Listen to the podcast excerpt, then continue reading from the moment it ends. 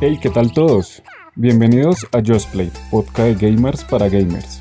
Yo soy Alma y en esta ocasión les traigo la primera retro reseña sobre el inicio de una franquicia que hoy en día es de las más amadas por todos los gamers, en especial de aquellos que han tenido una consola de PlayStation.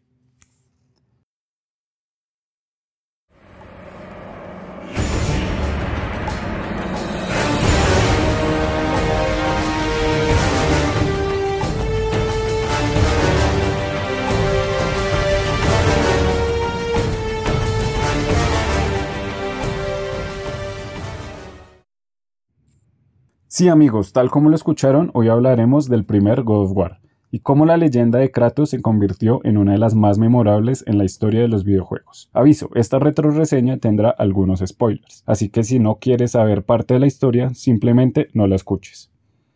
God of War es un videojuego de acción y aventura desarrollado por Santa Monica Studio, distribuido por Sony en el año 2005 para la consola de PlayStation 2. El éxito de God of War ha llevado al desarrollo de seis juegos adicionales como parte de la serie, siendo el último lanzado en el 2018.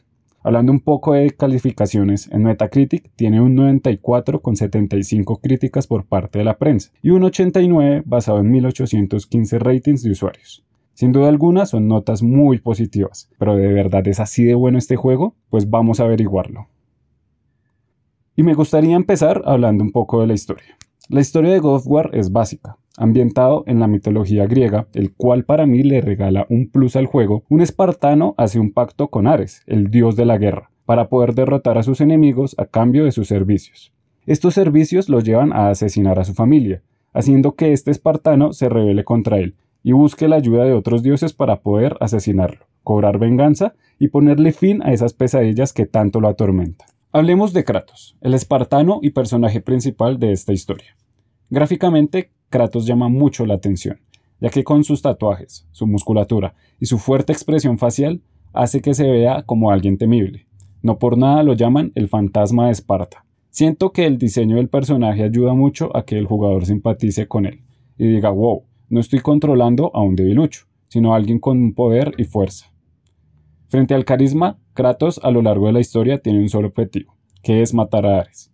Al principio no sabemos por qué quiere hacerlo, pero a la medida que el juego avanza nos enteramos de las razones, como se las mencioné anteriormente, y nos vamos identificando con este objetivo al punto de nosotros también querer matar a Ares, por la forma en la que usó a Kratos. Si bien el personaje habla muy poco, cada vez que lo hace transmite seguridad, furia, rencor y sed de venganza. Y es que gracias a ese carisma es que esta franquicia ha tenido tanto éxito. Es más, vamos a escuchar a Kratos en este momento.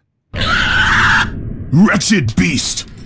I know who it is you serve. Return to your master. Tell the god of war I am his no longer. Tell him he is not safe while I walk the earth. I will find Pandora's box. And I will use it to see him tremble and fall before me. Como les decía, la voz de Kratos transmite mucha fuerza y mucho poder. En algún momento, todos aquellos fans del videojuego quisimos ser Kratos, porque literal él no le tiene miedo absolutamente nada. Aunque la historia de este juego es muy buena, no es lo que más resalta. Sin duda alguna, lo que marcó a todos los jugadores de este videojuego fue su gameplay y su estilo de combate. Es más, creo que mucha gente en su inicio la historia no le importaba, y solo le gustaba el juego por su jugabilidad. Recuerdo la primera vez que lo jugué, la historia me valía 3 pesos, y hasta me saltaba las cinemáticas. Solo quería matar y disfrutar de la jugabilidad, pero estamos hablando de que tenía como 10 años la primera vez que jugué este God of War. En esa época ni sabía que existían historias dentro de los videojuegos. Solo quería sentarme frente a una pantalla y tener el control sobre lo que veía. Pero eso es tema de otro podcast.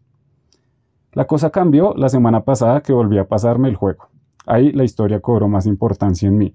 Siendo esta como la cuarta ocasión en la que me lo paso, el volver a vivirla se sintió como si fuera la primera vez que experimentaba este God of War, y como Kratos se convirtió en el nuevo dios de la guerra, aunque admito que lo que sigue atrapándome es la acción y el estilo de combate que de verdad es muy, pero muy bueno.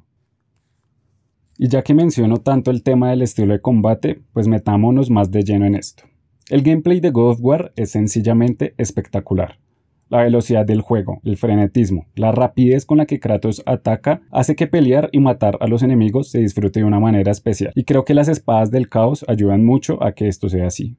Estas espadas, que se las otorgó Ares a Kratos para destruir a sus enemigos, son la cosa más genial que se pudieron haber inventado. ¿Y por qué lo digo? Porque estas espadas envueltas en cadena y llamas cumplen con la función de tener ataques a medianas y cortas distancias, haciendo que todo sea mucho más fluido. Aparte de esto genera daño en área, permitiéndonos matar a varios enemigos a la vez. Definitivamente es algo muy necesario en estos juegos donde vamos solos contra el mundo.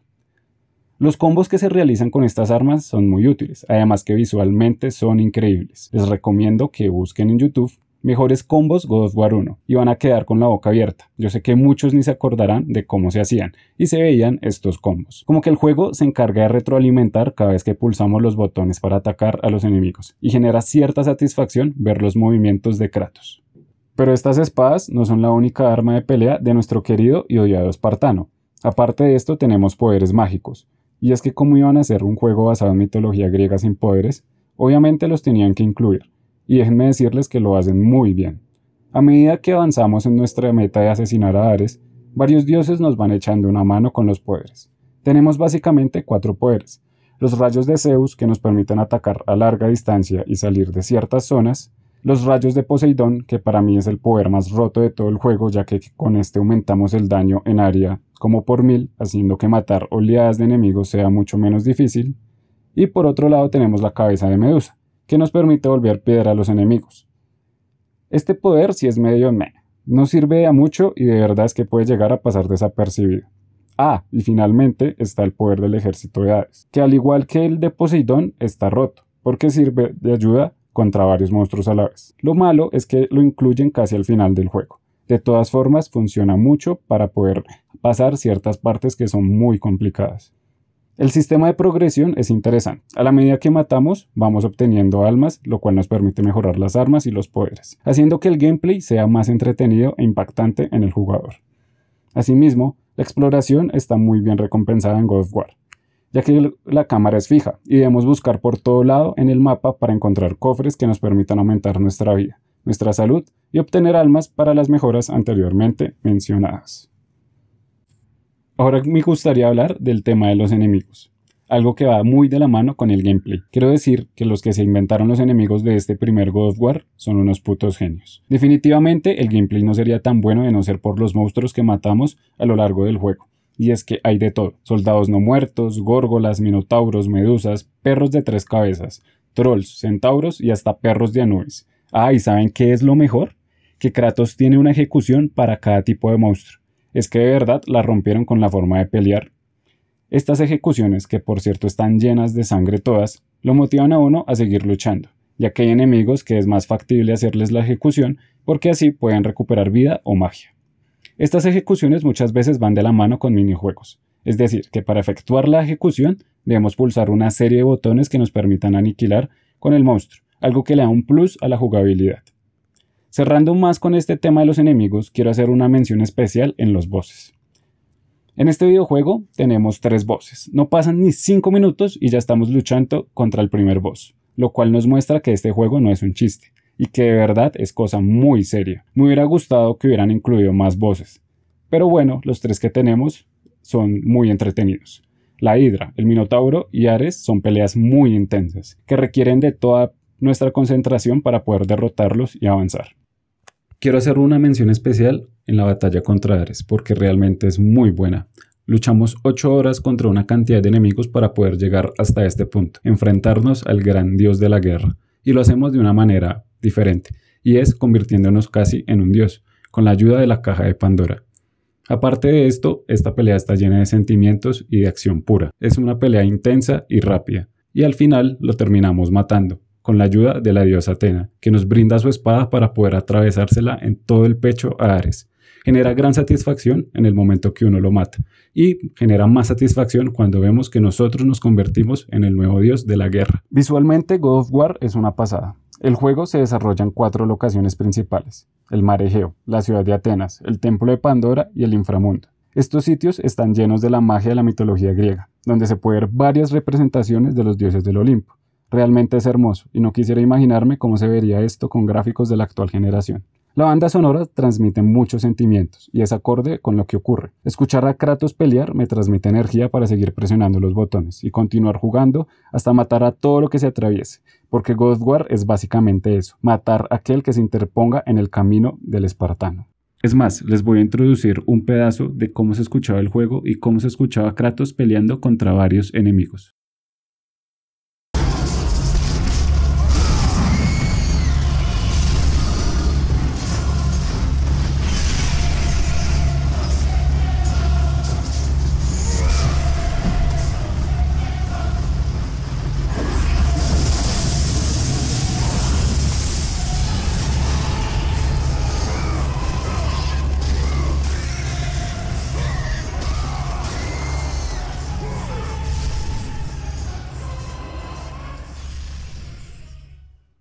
Pero para mí no todo es gloria en God of War. Tiene sus puntos flacos, y es que algunos puzzles del juego están ahí para rellenarlo. Existen unos que sí funcionan muy bien y le dan otro aire a la jugabilidad, pero existen otros que solo buscan que el jugador se estanque un rato y no termine el videojuego tan rápido. ¿Qué puedo concluir de este videojuego? Para mí realmente es una obra maestra. Santa Mónica y Sony supieron cómo entrarle al jugador y aparte de esto es una buena estrategia de mercado, ya que si querías disfrutar de esta historia tenías que tener o comprar una PlayStation 2. God War es notable, sangriento, colérico y todo lo que una persona que le guste los videojuegos necesita tener en su colección. De verdad que vale mucho las 8 o 10 horas que dura. Si tienes la oportunidad de rejugarlo, te aseguro que lo vas a disfrutar muchísimo, incluso más que la primera vez que lo jugaste. Realmente lo recomiendo y entiendo por qué este juego abrió el camino a una saga memorable en el mundo gamer. Y bueno amigos, esto fue todo por esta ocasión. Eh, creo que dije lo más importante y lo que para mí fue lo que más me impactó a la hora de volver a, pasarme este God of War. Sé que hay muchos más temas y hay muchas más cosas que se pueden detallar, pero pues lo podemos dejar para un siguiente podcast o también lo podemos discutir en nuestra página de Instagram. Los invito a todos a seguirme como arroba piso podcast. Ahí voy a dejar una publicación sobre este podcast de God of War. Así que si tienen alguna opinión de este videojuego y sobre este podcast, pues déjenmela ahí en los comentarios y pues la charlamos y discutimos sanamente. Esto fue Just Play, un podcast de gamers para gamers. Muchísimas gracias por haberme escuchado. Yo soy Alma y nos vemos en la próxima.